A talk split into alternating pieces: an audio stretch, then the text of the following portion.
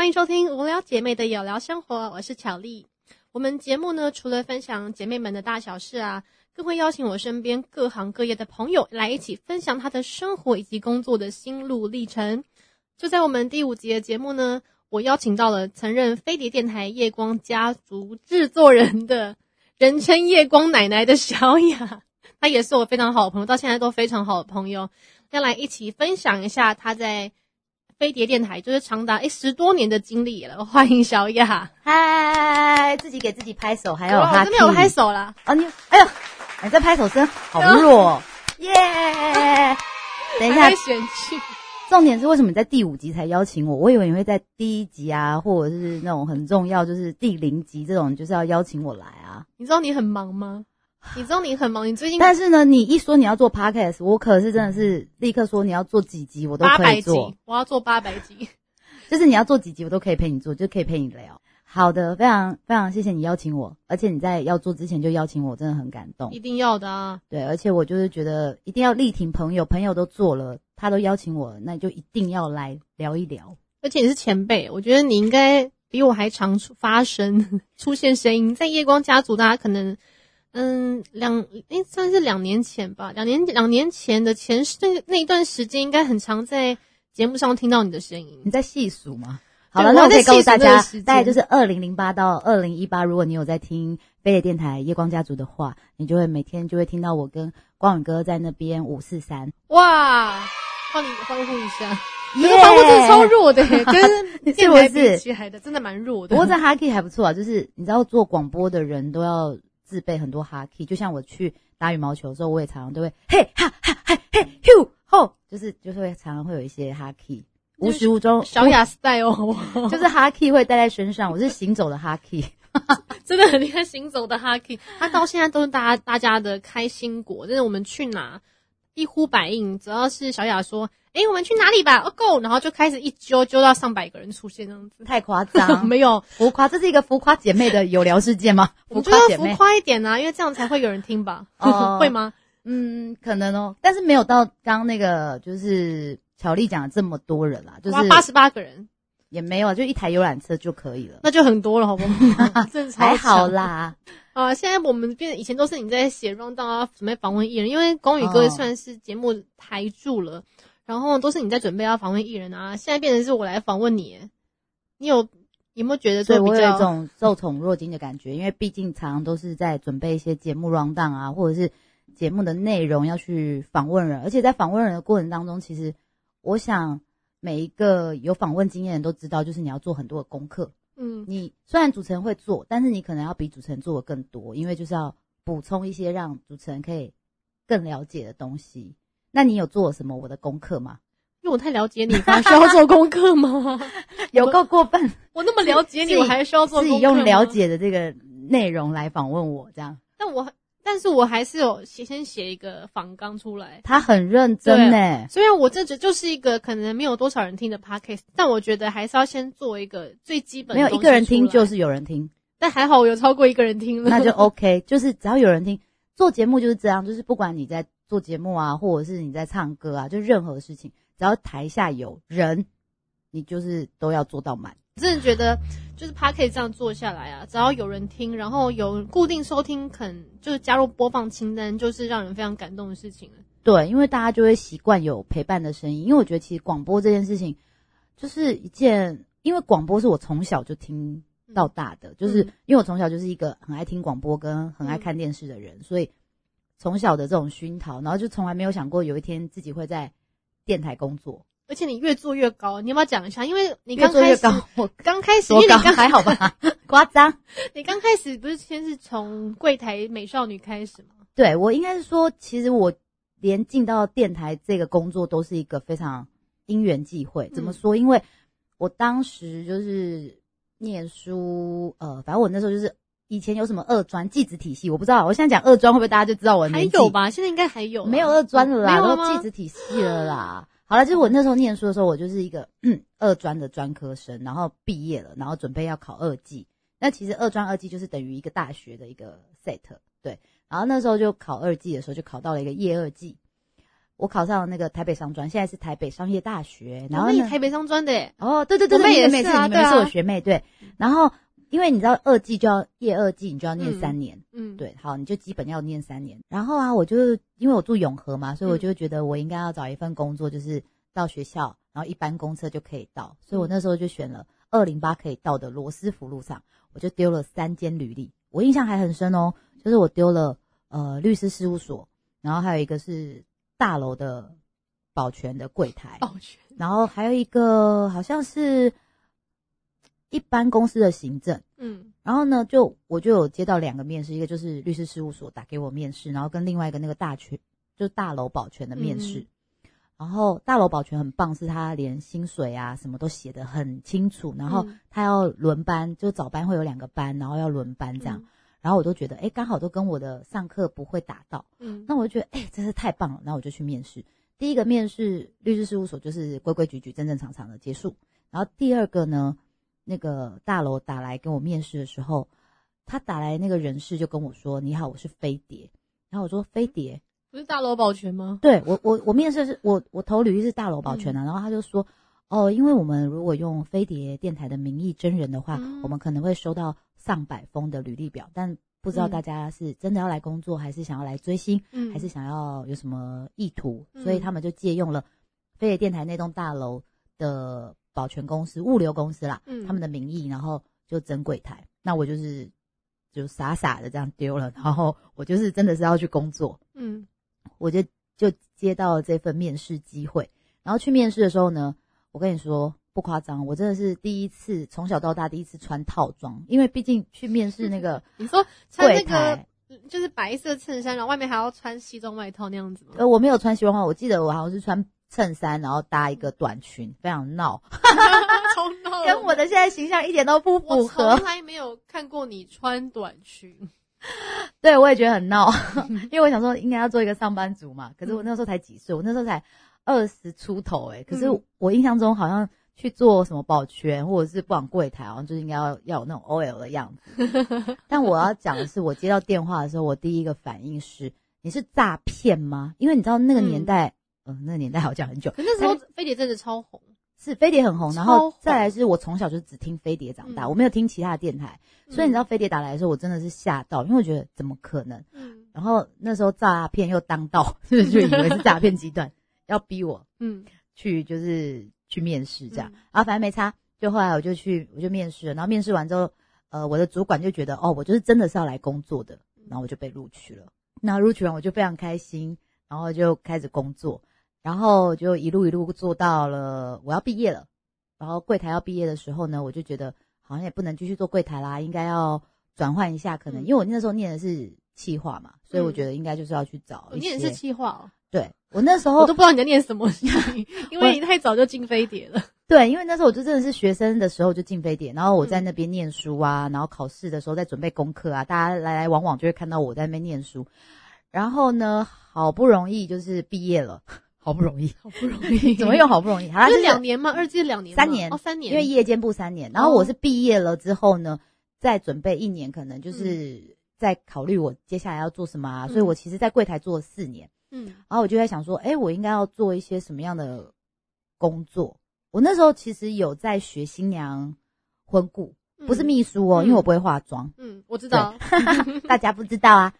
然后我就是呃很喜欢婚顾这个工作，嗯所以那时候就有想说，哎，是不是要去做婚顾？嗯就在考虑一些工作的同时，哎，节目部有缺人。你知道飞碟电台其实是一个非常念旧跟很像家的一个电台。嗯如果你有听过的话，你就知道飞碟电台其实就很像大家庭。从小到大，我就一直知道说，不管是工作人员或者是主持人，他们就真的很像家，对啊，很像家人。感情都很好，所以你看我们到现在都还那么熟。对，就是你会从同事变成朋友，变成家嗯人，大概是这样的感觉。然后我那时候就刚好有一个机会是，呃，夜光家族的制作人要结婚了，然后他要离职。他其实也做了五年多了又，回去喽。哎，对，好，那是又是另外一个故事了。然后反正就是他要离职，然后我们节目部的主管就问说，哎，有没有人有兴趣啊？或者是哎，有没有人要？就是因为他们其实不太会找外面的人，因为光宇嗯哥他其实是比较信任就是电台的人也比，较算比较内向，所以大家他的眼比较少，就是你会开在看到他的照片或看到他的，对他其实就是一个很传奇性人物。如果你嗯现在去打就是夜光家族光云，就会知道说他就是一个藏镜人，因为他从来就是不曝光，他就像赌神一样，对，连背后也不露哦，连手指也不露你哦，拍到照可能就自动模糊这样，有点可怕。或者是相机会爆炸。我每次我以前都很喜欢跟人家开很多玩笑，然后等一下再跟大家分享。嗯好，然后就刚好就嗯就我就想说，哎、那不如试试看。然后刚好也有人说，哎、我要我要离职了，要不要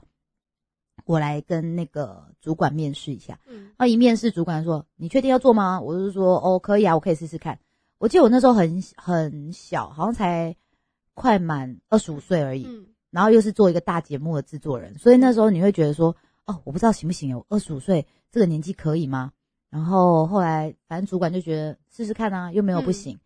然后我就无所畏惧的接下来这份工作。虽然很多人就说主持人可能会非常的严格啊，然后有很多的妹妹嘎嘎啦，可是我就觉得没关系，我要挑战，要挑战这个。对我就是一个很很勇于挑战我觉得。你很厉害、欸，因为你知道一样的事情。那时候我在飞碟的时候，嗯就是刚好我准备要差不多要毕业的时候，其实主管也问我了，就是刚好也是有其他的妻子离职，嗯他也问我了要不要接下来某一个节目这样子。嗯可是我当下有点害怕，因为一来是我觉得我一直都，一来那个那个节目那个节目嗯不是我熟悉的，那个主持人也不是我熟悉的，嗯，所以我觉得那时候他一问我有点害怕，然后加上那时候毕业后我有一些想法，所以后来就说嗯，哎不要被困住我可能没有办法。对，也因为因为那时候也想很多，因为我那时候毕业才二十三岁而已啊，还比你小，对我就想很多，我就有很多的顾顾虑啦，就说哎、诶不好意思，我可能没有办法接。那我我觉得其他谁谁谁更适合，可能更适合他想要留，他要留下来这样子。嗯对啊，那我就发现主管真的很喜欢，他宁愿找是熟悉的人去训练训练你做这件事情，也总比你去外面找一个人，他可能也无法 handle，或者是对不理解还要重新教，对对啊，对，所以所以那时候就觉得，哎，好啊，那我就来挑战看看，然后一做就不小心做了十年。十年欸、我跟大家说是真的十年哦，因为我是二零零八年的四月一号结业这份工作，嗯，我离开的时候是二零一八年的三月三十一号，真的是整整真的是整整十年哎、我规划好的而。且你应该应该是最久的吧？应该是呃，对，目前为止就是这个节目我做最久，因为做最久那个之前的制作人大概都是两年吧，平均大概嗯两年、三年，然后最久就是我前一任五年。嗯那现在接下来我这我接下来这个接班人呢，大概现在已经迈入第三年了，嗯不知道还会再做下去。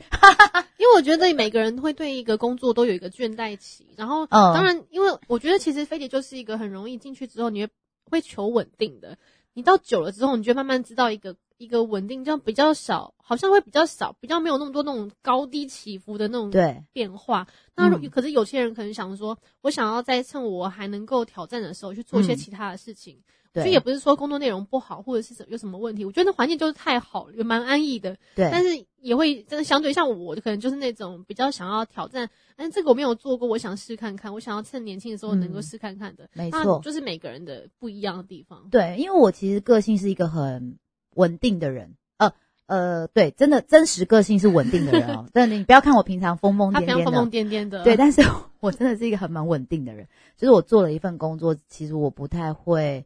就是会换转职，除非是真的有更好的想法，才嗯。会让我就是离开。那那时候其实做了十年的时候，为什么会想离开呢？因为我觉得十年就是一个里程碑，你嗯。你其实很多事情做到一个里程碑之后，我觉得可以把机会让给其他的人去试试看，因为我知道做想要做广播的人一定也很多，嗯。那已经做的差不多了，而且都一直都是重复性的东西的时候，我可能也学不到东西时，嗯我就觉得应该可以把这个机会可以让给其他人来试试看。而且还有一个问题啊，就是我这整整的十年都是日夜颠倒。哦对，因为刚好是晚上晚上的节目，所以你变得是跟别人都是不太一样的时间。，对，因为其实我平常自己这个人就是一个早睡早起的人，但是我做了十年的日夜颠倒的工作，但不会，嗯，身体还好，没有什么什么大问题，但就是觉得跟朋友啊相处的时间就是会比较切开嗯，对，所以那我当然也是，我是我的秉持的精神就是认真工作，认真玩。就是我在工作的时候，我就是很认真，我玩的时候我也会非常认真的玩，所以我就会觉得我好像要找一个平衡，嗯，所以那时候就觉得嗯应该要离开了。就在要离开的时候，通常呢，我觉得非常奇怪，就在我有一个离职的念头的时候，就会有下一个机会就会来。那这下一个机会呢，也就是我的 呃后来飞碟的那个业务部的主管，因为那个时候刚好我们业务部有一个大的轮替，嗯一个轮替之后呢，新任主管上任之后，他就知道我要离职，他就问我说：“你要不要换个工作的方式试试看？”所以其实我在飞碟真的换了蛮多部门的，就是基础的，就是柜台啊、行政工作，啊嗯然后在节目，然后再来做业务。我业务大概做两年，其实业务我可以一直做下去啦，因为业务其实算是一个很有挑战性的。但是就像我说的，有一个更好的机会来的时候，我就会想要往更好的机会去试试看。好，业务的这两年其实让我学到蛮多东西的，因为我负责的部分就是跟呃所有唱片娱乐的相关业务，嗯。然后我要负责帮他们排广告啊，然后排一些配合，排一些活动，然后或者是要去跑大大小小的记者会，然后或者是做一些新的，嗯，好，好像那几年刚好电台开始有一些转型，比如说像直播节目，然后影片啊，对电台嗯影像化，嗯，因为其实你知道电视已经被呃网络媒体取代了，应该不止电视，现在对。几乎上很多的媒体都被网络取代，不管是纸本啊、电视啊、广播，基本上都其被实因为现在 podcast 起来了，不然其实一开始大家都觉得电台其实被受冲击是比较小的，因为相对起来可能好像比较小一样。对，因为嗯。其实大家都会觉得说，哦，听电台还是要听传统的嗯。一些，可能就是飞碟啊、pop 啊、好事啊、hito 啊、中广啊，就是这些嗯比较老牌，然后有知名度的，嗯，就是电台，对所以其实就大部分人就会觉得，我、我应该就是听这些电台就好了。嗯。对啊，然后后来我就觉得，哎，有了这个经验，因为我开始不止跟就是唱片公司去谈合作，我可能自己要去提案，嗯。提案就是跟其他的商业客户，嗯，然后厂商啊，对，嗯然后你去问，就是把一个电台这样的东西推荐给厂商，然后看厂商要不要买单买广告。嗯那在这个呃，应该互动的过程当中，觉得我觉得其实蛮好玩的，因为你在提嗯案的时候，你会站在客户的角度去想。嗯他会怎么样？就是电台要提供什么样的服务，他会愿意下广告就。你两边都要去想，说我该怎么做可以让两边双赢的局面。，对，嗯，然后我觉得我的优势在于，就是因为做节目做了十年了，嗯所以我可以站在节目部的角度去想事情。我觉得，哎，我的节目可以怎么样去做？因为有时候，呃，讲真的，很多人做业务，可能他没有做节目的习惯，那他嗯会不了解说，哎，节目的流程。有时候大家不就说，呃，在企划的人都天马行空，可是执行嗯方很难执行。对对，就常常会有这样。可是因为我做过执行方了，所以我会嗯觉得说，哦，那我知道什么样的东西是节目部他可以配合得到，嗯然后或者是什么样的事情，可能节目部他们可能办不到。对，这都是我在脑中就是会一直一直闪过闪过，然后你在帮不同的客户、不同的产品在做企划的时候，我觉得这是蛮好玩的。嗯所以就两年，那两年之后呢，就是刚好就有一个机另会，另外一个机会，对，好机会。那这个好机会就是，嗯，其实也不是好机会，就就是是就是四月，你当时卡在三四月，都是这差不多差不多啊，好可怕。哦。哦，对对对，我刚好业务也做两年，就是刚好我也是在三对三月三十一号离开，对，然后四月一号就接新工作，就在今年的四月一号嗯接了新工作。那其实这工作是我从小到大其实也很想做的一份工作，嗯因为我小时候很喜欢玩一个电动，我不知道大家有没有玩过《明星志愿》，就是你当经纪人，那个那个不是小时候的电动吧？那不是那个算小时候吧吗？不是、欸，我是玩桌机版的，桌机版的，我好像有印象。然后还有什么《明星志愿二》啊，《明星志愿两千》两千年千禧年出的怎，么要把它培养成一个什么 super star 那个吗？对，然后还有什么《明星志愿三》，就是你就会、嗯那时候就是每一次他只要出桌机，我就会去买，嗯我，就会买那个游戏片回来，然后这边玩，然后自己就当经纪人，然后觉得很开心，然后你然后经纪人都 经纪人就会觉得哇，我的艺人怎么都这么乖啊，然后就把他们打造的就是哦 super star 啊，或者是你想要把他变成什么艳星，你就一直让他去演那个三级片，你知道你为什么会想要让你的艺人去当艳星啊？你这到底是什么 idea？啊不是因为你就会想要收集很多图片啊，那收集图片的时候，你就会觉得每一个明星的角色都要怎么当过。会这个节这个游戏里面会有三级片？有，这是这是十八禁的吗？没有他没有十八禁啊那怎？么可是就是你知道演艺圈就是形形色色啊，哦你不可能觉得演艺圈就只有就是每个人都当漂亮女主角、漂亮男主角啊，他还是有那种艳星啊，不然邱淑贞怎么来？李丽珍怎么来？哎，我是不是讲一些好老的他后来？都转型变成玉女，OK 啊。可是他们在玉女之前是不是先当哦，另外一种玉女？我现在也是你的 你的艺人，糟糕，你不会叫我去拍三级嗯，片吧？可能年纪哦年纪不行了，年纪，人家二但我跟你讲，，但他但那个乔丽的脸是可以的，就是年纪可能不行。年纪不行，他一看到年纪就，嗯这年纪骗谁啊？三干嘛？三哦，不要不要随便说出他的年纪 没。关系，我都习惯了。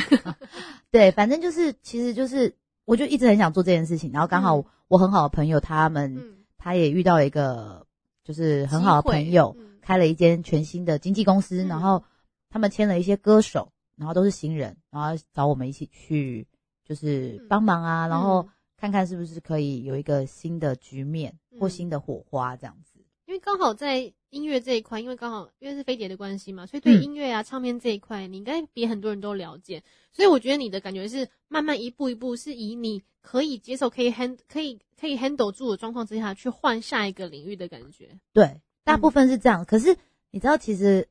呃，隔行如隔山啦，我必须要说一定是的，因为经纪人其实，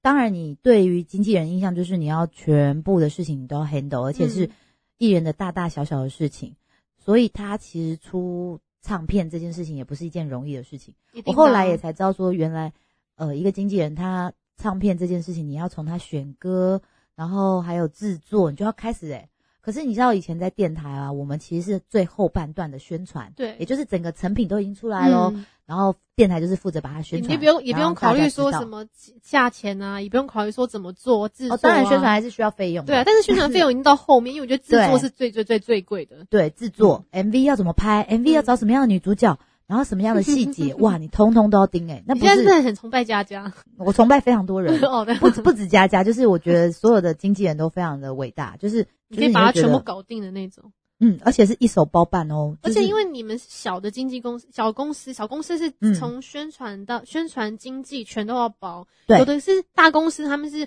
宣传归宣传，经济归经济，宣传嗯还分电视宣传跟广跟广播宣传。对，，但是我们就是全部都要做，因为现在小公司嘛，所以嗯，其实对于艺人来讲，我们就是要把它全部就是我们自己要能嗯。handle 就 handle，所以这是个保姆的概念啊。哦，除了保姆之外，你还要把他的大大小小事都要确定好，嗯，所以就是会非常的繁琐，而且要更仔细，嗯。因为其实现在很多人就是都，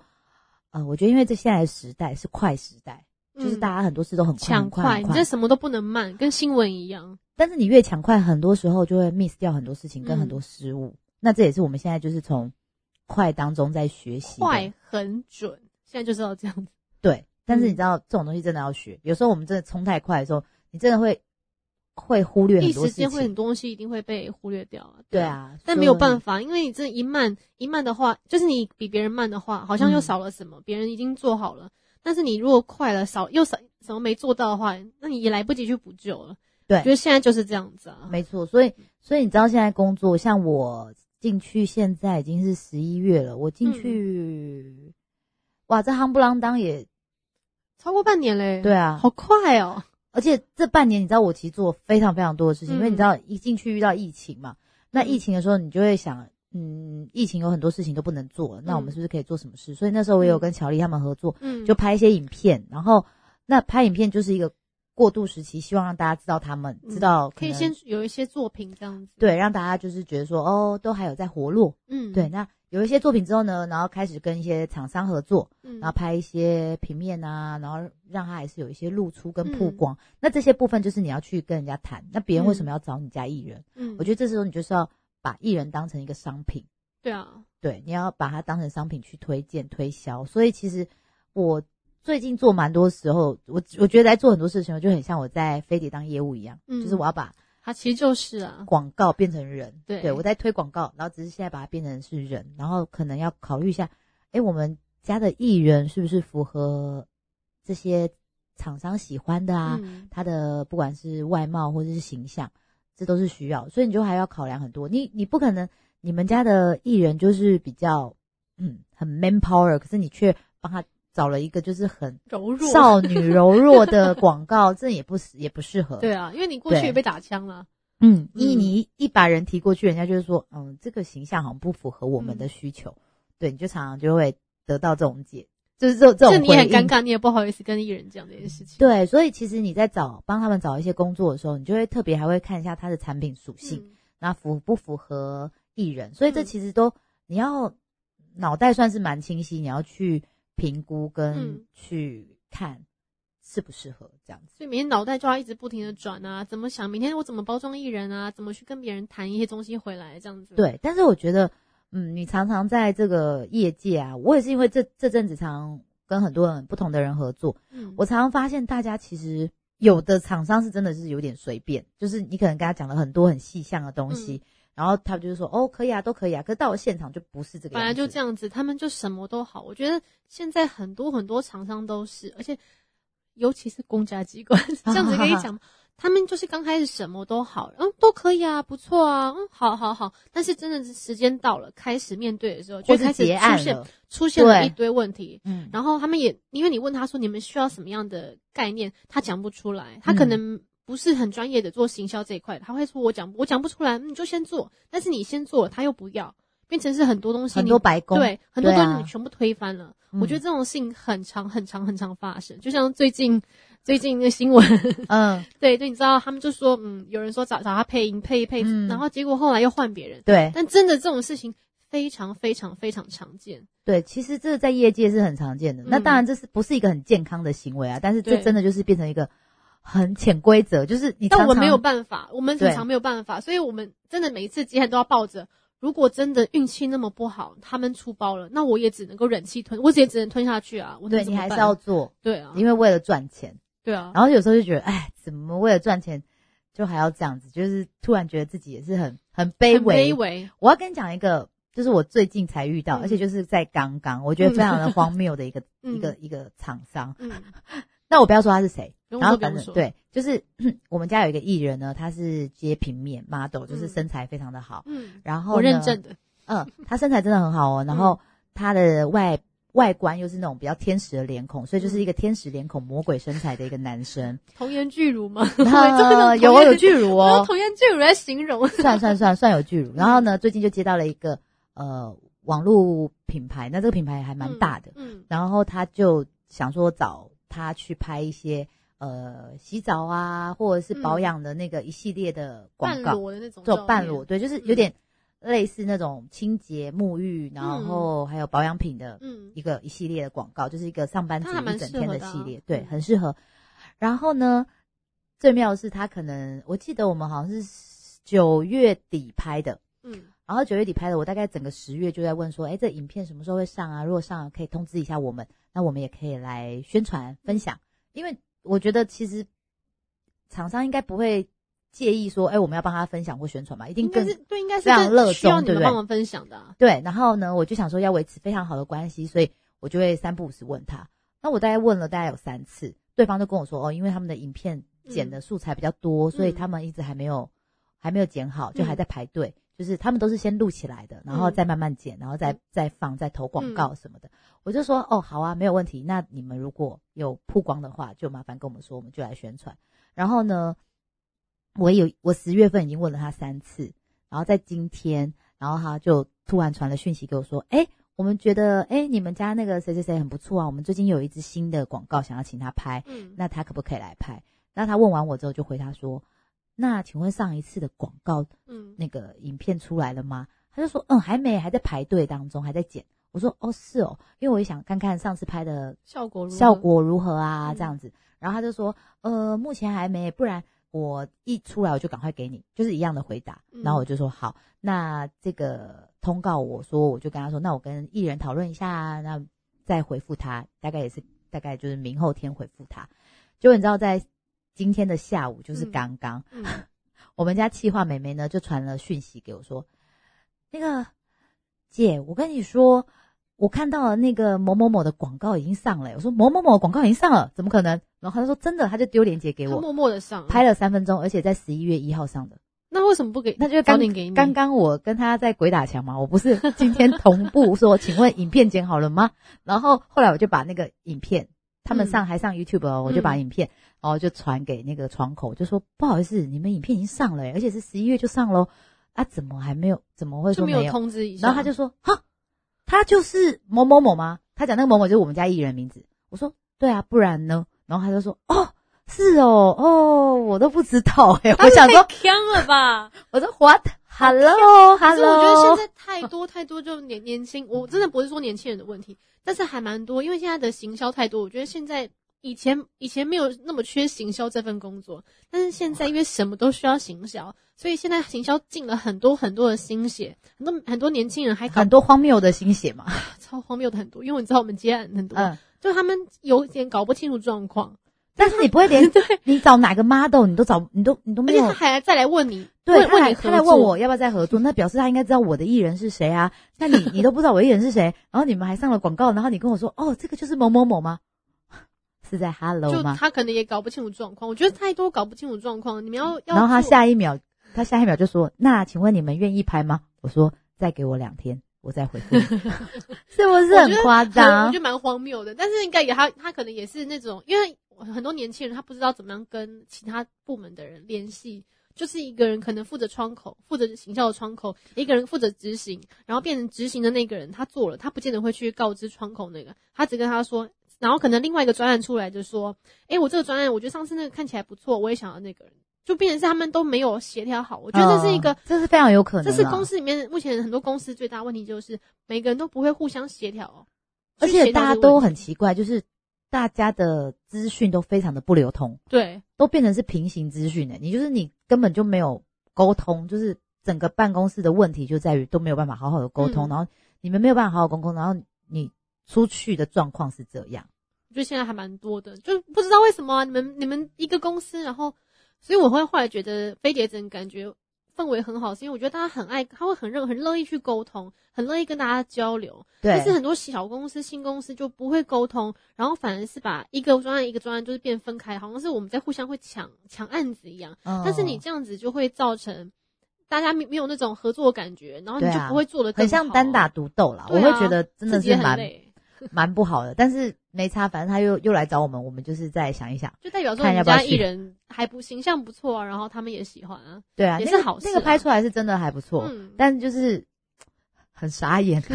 所以下次再下次拍完了再问的时候，他一直没出来，就早就上线了，对啊，然后后来想说，那我自己找就好了，我根本自己走。对。然后我就觉得，好像做经济之后，就是你会遇到很多见怪不怪的事情，所以嗯，我现在就是觉得，因为我自己就是非常爱动漫、爱二次元的人，嗯所以我就觉得我现在就是像鬼灭一样，我就是鬼杀队啊，来一个鬼就杀一个鬼，我就看啊看可以到底可以杀几个鬼。你会发现鬼超多的，怎么杀不完？对，然后你就会觉得，天哪，人真的是很辛苦。就因为你刚好是跨另外一个工作，所以对所以你会遇到的事情更多。你会，但是真的你当久了之后，就是那种老心仔仔，就啊又来了，好吧，就这样吧。你就会发现很多事情都是很很习以为常的。对，但是就是，但是还是会觉得很累啊。你就是很想把事情好好做好，可是为什么就是没办法？就是我都只是想好好做事，把事情做好，可是就会常常很多时候，你就是一直都会被很多事情给绊住啊，或是扯后腿啊，或者是，可是我觉得这好像就是这一行会遇到的事情。我觉得每一行都会遇到，真的都都会遇到这种类似的事情很多啦。只是我觉得他就是你们那他那间公司自己没有内部没有瞧好，对，对啊，反正 很常见，很常见还见。蛮好笑的。对啊，超扯的。然后你就会觉得，有时候你你每次哦三不五时，你遇到很多不同的团队，然后他们都会有一些不同的问题的时候，嗯，你都会怀疑到底是自己的沟通不良，还是自己到底是不是跟他们是同一类型的人，还是现在现在全世界人都是这样的类型，然后只有我还在那边自己傻傻的觉得哦，就是工作你就是要怎么做啊，一步一步来啊，对，常常就会怀疑自现己。在不会 怀疑自己然后唱歌就是对对对，帮我点一首白安的 《画一只鸡》。画一只鸡。所以我觉得现在这种状况真的非常非常多。但是就是你，当然你会遇到，我觉得你未来还会遇到，就是会有更多。但至少，但至少你觉得这是一个，就是你你遇过了之后，你就会学到一个新的一课，对然后你学到新的一课，就想说可以去对付下一个鬼，可是下一个鬼就会有下一个还有新的麻烦，对，下一个鬼有可能那我可，能要先累积大概个三五年吧。所以你预计应该还是会再慢慢走个三五年这样子。没有，因为我觉得经济这个工作本来它就是一个很多变性跟挑战啊，嗯所以它应该不会很制式。嗯，它对不。会是固定的而。且你会一直会有不不停的改变啊，因为你也可能会有签的新的艺人进来啊，或者是你的艺人可能接了新的东西啊。嗯，因为这样，我觉得现在这这一块就是在台湾这一块，因为可以嗯做的事情太多了。对啊，然后也我觉得经济这一块，因为网红兴起之后，经济这一块也是有各种不同层面，网红网红经济，然后布洛克的经纪人，还有就是那种直播组的经纪人，嗯还，有专门微博微经纪人，他真的超多经纪人、啊，真的超多不一样。酒店经纪人，酒店经纪人很久以前就有了，好不好？酒店，你为什么很喜欢酒店的东西？还要在我觉得酒店风气看起来很不错哎、酒店经纪人感觉好像美败，好像妈妈桑的感觉。对啊，你要把你的那个红牌推出去这样。教坏人家，哦然后再把你们家艺人推出火入火不会不会，我我是不会让他们去做这个啦，目前是不会啊。然后王振东听到这一集就吓到，好像说为什么嗯他为什么可是可是他喜欢的还好啊，振东他就是歌手啊，他就是好好的往歌手路去。那反正我们家的艺人也有往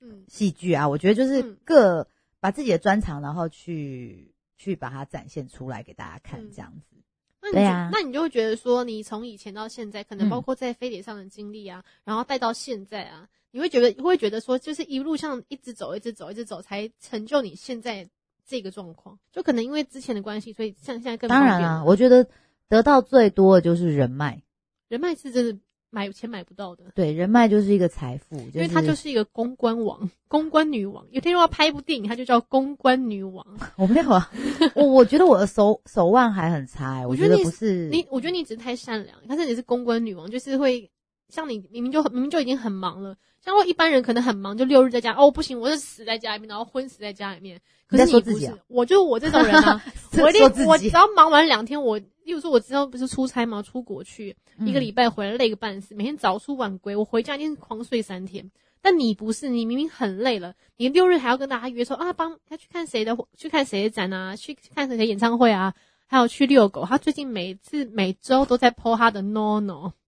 就是他是一个非常非常就是很乐意去参与所有活动，然后明明很累了，还是要就一呼百应就大说，哎、我们来干嘛干嘛那种啊。对，可是因为我觉得可能也是个性啊，因为我觉得嗯大家真的都很好相处，跟好配合，就是自己的朋友啦。嗯我说我说的是就是飞碟的同事们这样，嗯然后因为大家感情也很好，年纪又差不多，所以就真的很容易大家说出去玩就出去玩。嗯，但也是随着年纪的增长，就变得比较没有那么好揪。我觉得但是因为大家都已经领领域已经各自在自己的领域，然后对也都都不在台北，你也很难揪啊。对你大概就可能就是哦，久久真的才能约出来吃个饭啊，或者久久嗯出来碰面啊。我觉得那种久久碰面、久久吃饭，我觉得都很棒，因为嗯，大家可以无话不聊，好像就就是那种你觉得累积超多的。对你，你好像想说，诶，我们真的有这么久没见吗？没有、嗯一见面就是还是可以讲话聊天，因为可能平常大家那个社群嗯还是很粘着度很高啦，就是大家会互相关心。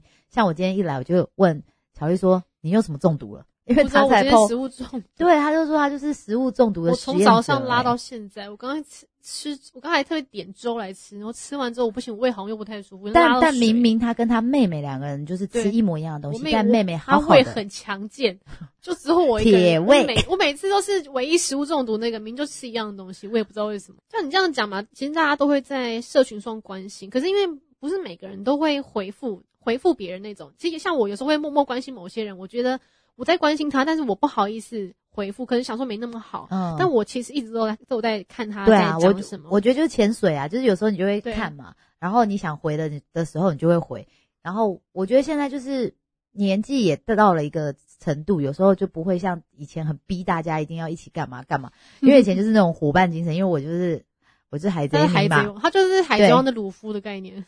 我觉得工作其实很重要的是，嗯呃，人脉的建立是是你自己，然后别人抢不走的东西。嗯对，所以其实我我觉得不管是在做电台啊，就是你做任何事的时候，人跟人之间的相处，我觉得其实不用到一定要每一次相处，你就是一定要给人家很为难啊，或者是嗯刁难人家。我觉得能帮忙就是尽量帮忙。那如果真的不行，你就把为难呃把不行的原因告诉人家，或者是看有没有什么折中的方法。我觉得主要原因是因为我都会先站在别人的角度帮人家嗯想事情，所以我觉得这些人脉也是这样一点一点、一点一滴累积来的。嗯，对啊，所以我觉得人脉是很重要的。所以现在其实你觉得就是很多都是朋友来帮忙啊，然后互，相大家互相帮忙。可是我要跟大家说，就是有时候你站在一个位置，因为那个位置是你的高度，所以其实很多人他都会很愿意帮你忙。可是你离开了那个位置，你抽离了，你没有那个身份了，嗯他就是会有一些人，哎，这个时候就是你认认清朋友的对有些好人就是机会哦，嗯，当你不在那位置的时候，他就会他也就不理你啊，你谁呀、真的很多人这样哎，对，但是很多人还是会因为你没有你离开了，但他就是还是把你当朋友啊，他就是会、嗯。会就是你可能问个讲个需要帮忙的地方，然后大家就会说哦，我可以，我可以，我可以。嗯，对，那时候你就可以觉得就是那种就可以知道谁还是真的冷暖，对，还知道真的是朋友还是假的朋友啊，现实就是你就会在这个时候嗯。出现。那这东西其实我从以前我就一直都有给自己打预防针，嗯我就不会觉得说哦，有些人他帮你，因为别人帮你他不是理所当然或是应该的，所以嗯其实有人愿意帮你，你就是觉得呃很感激、嗯很感动。可是如果他不帮你，那也没差，因为他没有一定要帮你做这件事情。嗯，对，那你又可以多认清一个人，我觉得这真的是一举两得的好好事。也也对啦，也是啊，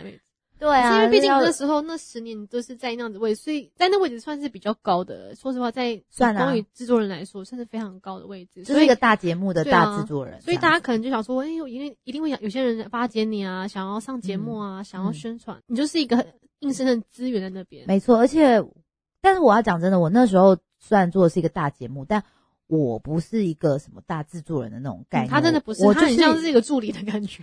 我我应该是说，其实我对每一个来的来宾，我真的都是一视同仁。我不会因为你是嗯大牌，或者你是小牌，或者是哦嗯你是一个新人，然后我就会对你就是大小眼。我就是嗯节目的不管准备的功课啊，我就是都是一视同仁的。嗯那也是因为这样子，我觉得就是跟蛮多人有培养一些还蛮不错的关系。嗯，而且你看我那时候只是一个小小小小小小的助理，工读生而已。这以以制作人来说，通常不会理我的。以那么大制作人，那么大节目的制作人来说，应该是不会去想说跟大家交朋友。但是因为他就是一个很爱交朋友的人，也不会因为你什么样的身份，觉得大家只要聊得来，你只要不要在那边勾心斗角的，就玩得开开心心的，反而就变成一群人一起玩在一起的对感觉。所以我才很喜欢飞碟这样。对，因为电台其实很难勾心斗角，因为没什么好斗的。因因为每个人的节目就是自己嗯独立的，然后每大家每天就是把呃要做节目，把它就是按照时间把它做好，然后你不要出包，不要不要有什么问题，其实就好了。所以那时候其实大家都蛮独立的，就是自己做自己的事情。我们已经离开那么久大家都还是朋友啊，会一直不停的联系啊，或者出去吃饭啊，或者出去一起玩这样子啊。对，没错，就是想到就会觉得哎揪一下哦，或者出国啊，因为毕竟她们姐妹俩就是韩国通嘛，像我们去 韩国就是真的就是靠他们就是横着走，这就完全没怕，他们就诶、我要这个，我要那个，然后反正也不用对，我想买什么然后他们就会生出来。我觉得这是非常厉害的姐妹花。到现在大家都还说我想要再去韩国。啊、就是这个出国大概可能要等到二零，不知道哎、二一也不知道我觉得二一，我觉得明年很难，可能真的二二年都不一定了。对啊，就是你现在出去哪里，你都要被隔离。你光隔离来隔隔离去，你就大概花一个月的时间。不过还好啊，你现在虽然说我们都不能出国，你还有 NONO 陪啊，然后 NONO 真的就是帮我做个三天两夜，我可以他讲讲一些，还可以讲好久我。可以讲一些宠物的一对他现在生活就是 NONO。生活生活分享谈。NONO 为什么会出现在你家？呃，好，就 NONO 其实是一只雪纳瑞，嗯就是个性很稳定、很可爱，然后很喜欢装委屈，但非常爱吃。对，然后他比较喜欢爸爸，不喜欢妈妈的雪纳瑞。不要乱说。我觉得这个荒谬的言论，不知道为什么一直出现在这里。我跟你们说，因为 NONO 其实我很好的朋友，那那个乔丽也认识，就是我很好的朋友的小狗。那其实我从小就认识 NONO，嗯，因为以前就没事就会陪 NONO 散步啊，或是嗯玩，就是我就认识 NONO 这样。然后因为它主人生病了，然后这一场病就蛮严重的，就是嗯医生就是说希望他们家里不要养宠物，因为宠物嗯可能会有一些细菌，嗯所以就是尽量要让家里干净。那那时候他就在想说，宠物要交给谁？因为不可能乱丢啊或弃养。嗯，然后他就第一个就想到我，因为我跟 NONO 真的很熟，而且你很喜欢宠物，而且欣然是一个不管看了什么电影都想要养，都想要带回家养的。对啊他上次看《侏罗纪世界》跟我说他想要养迅猛龙，哎，对我要养 blue。然后对，然后看了那个就是哥吉拉，就想养哥吉拉，但是其实我只要养是想太多了，养巧克力就可以了。你养不起哦。啊，养不起啊。对，就是你知道看了什么就会想养。然后像我上次看那个什么《驯龙高手》啊，动漫，我就想要养龙啊，我也想养龙，很帅。对，反正就是养一只会飞的龙，你就觉得很棒。好，就是你就我就是喜欢，因为我就很喜欢宠物啊，动物这样。然后 NONO 就来我们家，NONO 那时候来我们家大概九岁，嗯，老狗了也。蛮老嘞，对，九岁其实蛮老，那但嗯。我觉得没差，因为当初是说只要帮忙养一年，嗯，医因为医生就说先先维持一年这样子，嗯。然后养了一年之后，我跟你说不夸张哦，我不到三个月我就跟他非常有深厚的情感了，完全舍不得了，舍不得，每天都在 PO NONO 的照片，每对，天真的是，哦而且我还怕洗版我的朋友，我还帮 NONO 就是建了一个 IG，对，就是建了 IG 之后，就是想说在那边狂放 NONO，我就被他那个 IG 洗版了，对对对对，就是大家如果就是喜欢的话，也可以追踪一下。非常的可爱，但他很可真的很可爱，对它真的很可爱。NONO NONO 它就是我我那时候养它，我们就一直很担心说它来到一个新的环境可能会非常的不适应。可是我跟你说，它真的是神犬。它第一天来我们家，然后呢，我就教我就教它说，哎，你要去，因为它在它在旧家就会在厕所上厕所。嗯，然后那时候我就觉得说，哎，很厉害耶，会在厕所上厕所的狗不会在家里乱尿尿，其实就是一件非常厉害的事情。对对然后那时候我就想说，哎，那我带它来家里啊，我要教它厕所在哪，要在厕所尿尿这样。它真的就是立刻，我不到两天他就知道要在厕所尿尿，而且我们嗯厕所在哪他都知道，因为我们就那时候是装放小饼干，晚上嗯放小饼干在厕所，嗯让它习惯去厕所尿个尿，吃个饼干。嗯你知道他前面两天都是把饼干吃完没尿，他就是去 吃饼干。他以为那边是一个零食室，哎 对，然后他后来就是连续几天，哎，开始有尿了。他开始有尿之后，我们就把饼干收走。就每天晚上都会去厕所找饼干，然后终于有一天他发现不会有饼干了，然后你还好像骗他的感觉，没有啦，他就知道在那里上厕所。嗯，对啊，然后大便什么也不会在家里，就是很乖很乖。你就是嗯除非是你没有带他出去散步，他才会勉为其难的在厕所大便，不然他真的就是都要到外面去这样。然后我们一般狗狗都想要都会在外面上厕所吧，嗯，但是有一些如果你教好啦，他在家里嗯。也是可以上的，就不会哦。憋啦。然后像我们就是呃早上我带他去散步，晚上就爸爸带，然后我们嗯就是一人分，我们会分工，然后嗯。让他不要让他一个人在家太太无聊，因为嗯其实我们都是上班族，上班族你就知道说离开家可能都是十个小时左右，嗯，你就要想想哦，一只狗在家里十个小时等待主人回家的那个心情，虽然 NONO 它就是会睡觉啊或干嘛，嗯。可是你就还是会觉得很很就是舍不得啦，对很舍不得很需要人家陪伴，对，所以我就后来啊，就是我们六日为什么我会疯狂的带他出去玩，就是因为觉得平日他真的是太可怜了，一个人在家嗯太可怜了，而且 NONO 已经被我就是打扮到他爸爸都觉得，哎呦，NONO 没有穿衣服好怪，就是因为你知道 NONO 就是我都把他当人一样打扮，不管是睡衣啊，然后或者是外出服 cosplay 啊 cosplay 啊，对啊，就是他的生活真的很精彩，然后连他前主人都说 NONO 以前在家都没有这么爽，我就说他的狗年的老老狗生活就是在我们家嗯帮他好好度过，我们还就是带他最远跑台东去博朗大道骑脚踏车，然后他坐在脚踏车上，然后我们骑脚踏车载他这样子。上山下海啊，就都会想要带着他。所以我现在的生活环境，嗯如果我跟我朋友约，然后要带 NONO 的话，我都会说要去宠物餐厅。嗯，所以我现在其实口袋有非常多的宠物餐厅啊，或是宠物的地方，而且我就是最近又认识了很多狗友，嗯就狗妈妈们，然后每个狗妈妈她都很疯诶、你如果觉得我很疯，他们大概是我的五六倍，嗯，对他们真的很扯。然后就是我们就是到处玩啊，可能就是新竹啊、宜兰啊、苗栗啊、台中啊，嗯然后就跑透透这样。因为他们呃，我认识的两个很好的狗妈妈是新竹人，嗯，所以我常常就可能会去新竹找他们，或者他们来台北找我。我觉得这样也很疯哎、就是你平常不会想，哦，可能像我就是平常不会想说没事跑外县市，嗯但是你就是会为了要带狗狗去狗剧，然后就对然后就然后我就对叫孩子外县开着车，然后就跑下去。对，有时候他不一定海王子会去，有时候是我直接带 NONO，我你们就坐高铁。哦，你坐高铁下去，真的嗯很拼。谁一般会想说带狗狗坐高铁去参加狗剧啊？真的很少人会你知道。坐去新竹很快，二十九分钟就到了，我而且非常便宜，宜哦，我知道票价票价也便宜。然后到那边之后，他们就会开车，嗯就他们就会开车带我去，可能我们要去嗯台中玩，他就开车去台中，然后要去苗栗，我们就去苗栗。对啊，反正就是有了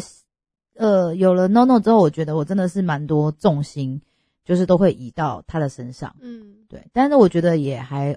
不错啊，就是一个新的生活啊。蛮好玩的把心放在狗狗身上，他真的最近都是这样子。对，因为毕竟我已经很多年都是把心思放在朋友身上了，对，现在就是想要把心思放在狗狗身上。这样实我好，我们现在朋友好像被好像被放弃了，也没有被遗弃，好不好？要约的时候还是有约啊。对啊，像你看你要录 podcast，我还是可以来啊。就是如果我还有八百集呢，对对对，我们就是还有很多的那个跟他签了很多集的对，还有很多，还有还蛮多可以聊，因为其实，在不管是工作啊，还是你现在，还是之后的生生活上，会遇到很多很多事情。我就像我们我的节目就是一个乱聊，嗯，聊工作，聊生活，因为在像飞碟以飞碟来说，还有很多很多可以聊的。对啊，相信很多人有在听，如果有人喜喜欢听 podcast，应该是以前也喜欢听广播的人，对也想要知道一些嗯，怎么些一些小小的趣事啊，或者是内幕，会报内幕哦。哦哪天会，也许哪天会讲哦，因为哪天会讲给 大家听。仔细一直收收听这样子，对而且之后说不定我们家艺人如果有一些新的作对，哎品啊，对哈，也是可以来不是要巧准备要在准备要那个出